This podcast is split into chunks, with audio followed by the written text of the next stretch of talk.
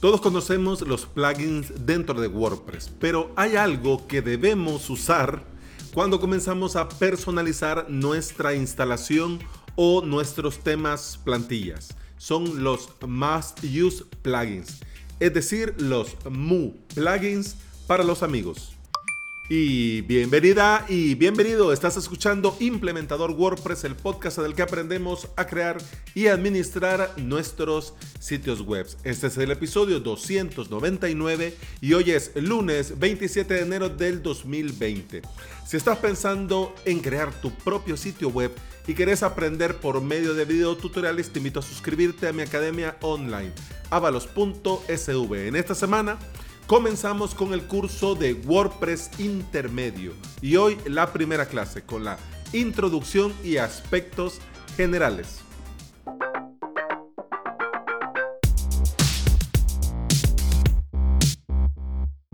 Cuando vas comenzando en la implementación dentro de WordPress es lo más normal y natural que vayas a Google a buscar ayuda de cómo quito esto en el tema, cómo no muestro esto dentro del WordPress, cómo hacer esto después de loguearse, etcétera, etcétera. En algunos casos te van a recomendar, cuando estamos hablando del tema del theme de la plantilla, que agregues tal código al archivo function.php. Eso es un gran error. De por sí, desde ya, sabelo.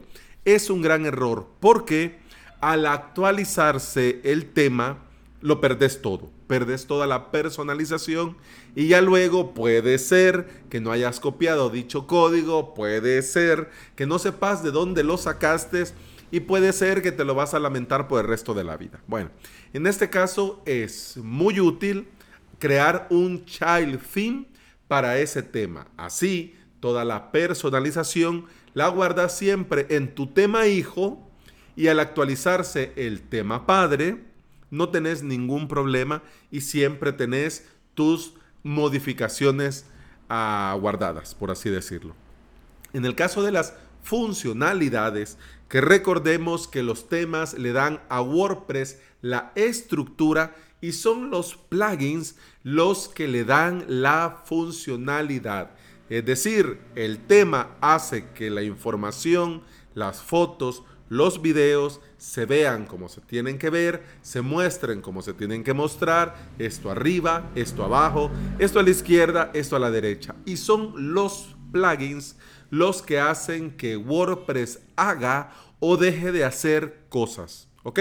Así que con el tema de los plugins, nosotros sabemos qué es un plugin cómo instalamos estos plugins, que están los plugins del repositorio, que están los plugins premium que necesito una licencia y que también en internet gracias a la licencia GPL de WordPress los podemos encontrar por ahí en algunos sitios, que ya sabemos que de cara a la seguridad esto no es muy recomendable porque te pueden meter un código ahí mm, y no. Así que si vas a utilizar un plugin premium, lo correcto es que lo compres directamente del desarrollador y pagues por las actualizaciones y el mantenimiento, que algunos plugins son anuales o bueno, tienen diferentes planes. Pero bueno, ¿por qué te digo esto de los plugins y por qué te hablo de la personalización? Porque cuando vamos nosotros adentrándonos dentro de WordPress, en un principio usamos WordPress base, usamos un tema base y todo está muy bien. Pero comenzamos, pasa el tiempo y nos comienza a entrar ese gusanito de que me gustaría de que este tema, el footer quede un poco más abajo, de que eh, la imagen quede de esta manera. O, por ejemplo, si tenemos un sitio, un membership site y nuestros usuarios entran a ver nuestro contenido, pero no queremos que entren al escritorio porque de todos modos no van a ver nada. Eh, podemos, por medio de un plugin de funcionalidades, agregar esta funcionalidad a dicho plugin. ¿Qué sucede con el plugin? Que el plugin queda ahí y ya sea nosotros u otro administrador puede desactivar el plugin y perdemos al desactivar el plugin automáticamente la funcionalidad.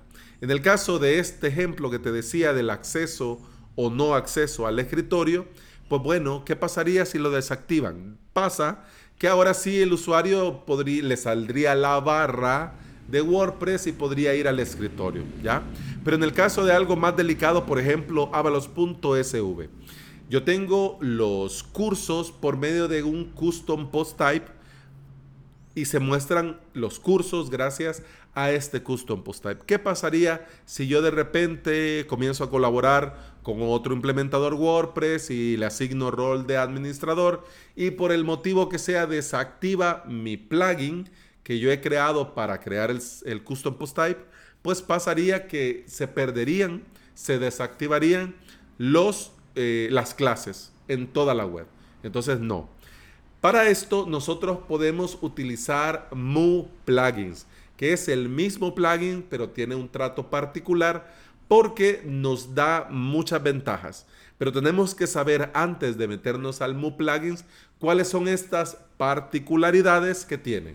Lo primero que se activan automáticamente, es decir, cuando vos subís al PHP por medio de FTP, este archivo PHP que es tu plugin, lo subís directamente a la carpeta donde corresponde y queda ahí ya subido. Automáticamente una vez que lo has subido, ese plugin queda activo automáticamente.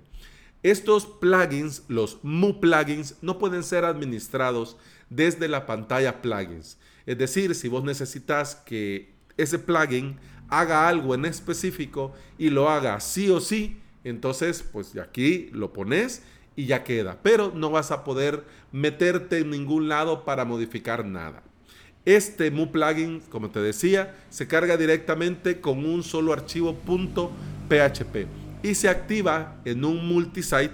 Si vos lo activas en un multisite, va a aparecer activo para todos los sitios de tu red. Obviamente no se pueden desactivar y si los querés eh, modificar, tendrías que hacerlo por medio de FTP y si lo querés borrar, también tendría que hacerse por medio de FTP. Una de las ventajas es que este Mu Plugins se carga antes que los plugins normales de WordPress y se ejecutan en orden alfabético. bueno, obviamente no se van a actualizar automáticamente como un plugin normal de repositorio porque es tu propio plugin. Así que si vos lo querés actualizar, modificar, tendrías que subir la nueva versión y sobreescribir el que ya tenés.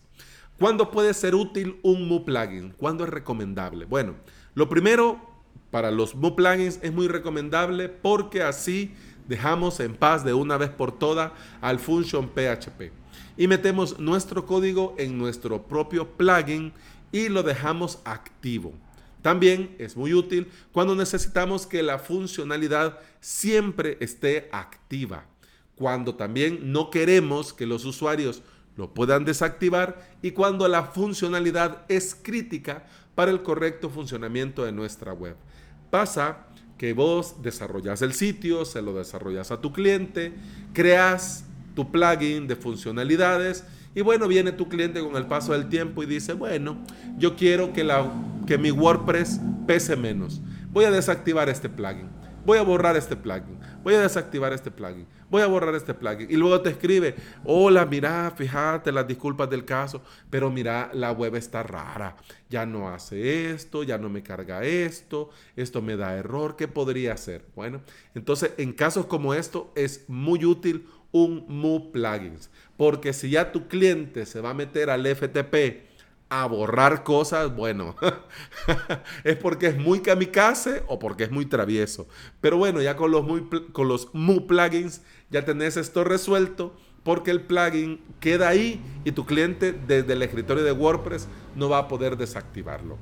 Estos Mu plugins aparecen dentro del panel de plugins eh, en la pestañita que dice imprescindibles. Es decir, vos entras a tu WordPress vas a plugins y vas a ver a uno que dice todos, donde muestra todos los plugins, otro que dice activos, otro que dice inactivos, uno que dice activado recientemente y otro que dice imprescindible. Bueno, este imprescindible son los Mu plugins que puedes tener los que necesites. ¿Cómo me creo yo mi propio Mu plugins? Bueno, lo primero es que te tenés que crear un plugin de WordPress. Hay un trozo de código que te, te, lo dejo en las notas de este episodio. Ya con ese trozo de código ya tenés un plugin. ¿Ya? Por ejemplo, le vamos a llamar a este plugin.php. Ya lo tenés creado. Bueno, entonces ahora vas por FTP. Recordemos que digo FTP para que todos sepamos que hablo de este protocolo de transferencia, pero lo correcto es hacer por SFTP, que es el seguro. Así que bueno, vamos por SFTP y vas a la carpeta WP Content de tu WordPress. Luego vas a la carpeta dentro de WP Content, vas a la carpeta mu-plugins. Si esta carpeta no existe, pues entonces la creas. Creas crear carpeta y le llamas mu, mu-plugins. Dentro de esta nueva carpeta Mu Plugins, subís allí tu plugin.php.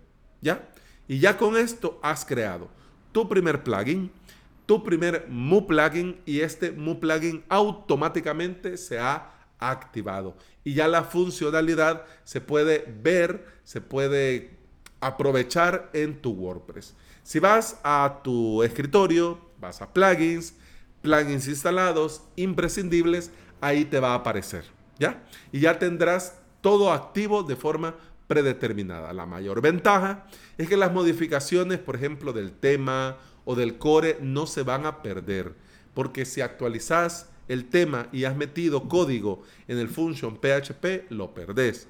Y tampoco es recomendable tocar archivos del core porque algunos scan de seguridad pueden a la hora de verificar los archivos y ver que han cambiado, pueden detectar que han sido hackeados y te vas a meter en un lío. Así que la funcionalidad extra para que WordPress haga o deje de hacer, siempre es bueno hacerlo en un plugin de funcionalidades. Y si no querés que nadie te desactive este plugin y que esté siempre activo, pues entonces lo creas como un Mu Plugins y ya lo tenés todo hecho y vos tranquilo y feliz de la vida. Y esto es una de las más grandes ventajas porque si querés estas mismas funcionalidades de tu Mu plugin, basta con copiar este plugin.php a otro WordPress y ya lo tendrías listo. Por ejemplo, yo tengo un, un Mu plugins que le llamo la Baticueva. En este Mu plugins yo tengo todas las funcionalidades que quiero para mis WordPress en el tema de la seguridad, en el tema del rendimiento, en el tema de la personalización y este mismo Mu Plugins cuando yo me creo una nueva web para mí o para mis clientes, simplemente copio este mismo PHP y lo subo a esa carpeta Mu Plugins y ya queda todo hecho y ya queda todo activo casi por arte de magia. Bueno, eso sí, los Mu plugins no son para todos. A muchos pues no les interesa personalizar nada y con lo que viene de fábrica con WordPress les basta y les sobra. Pero si ese no es tu caso y vos querés darle tu toque personal y estás aprendiendo a personalizar tu instalación de WordPress o tu tema, el plugin de funcionalidades convertido a un Mu plugin es siempre el camino correcto. Con el paso del tiempo me lo vas, me lo vas a agradecer, ya te digo yo.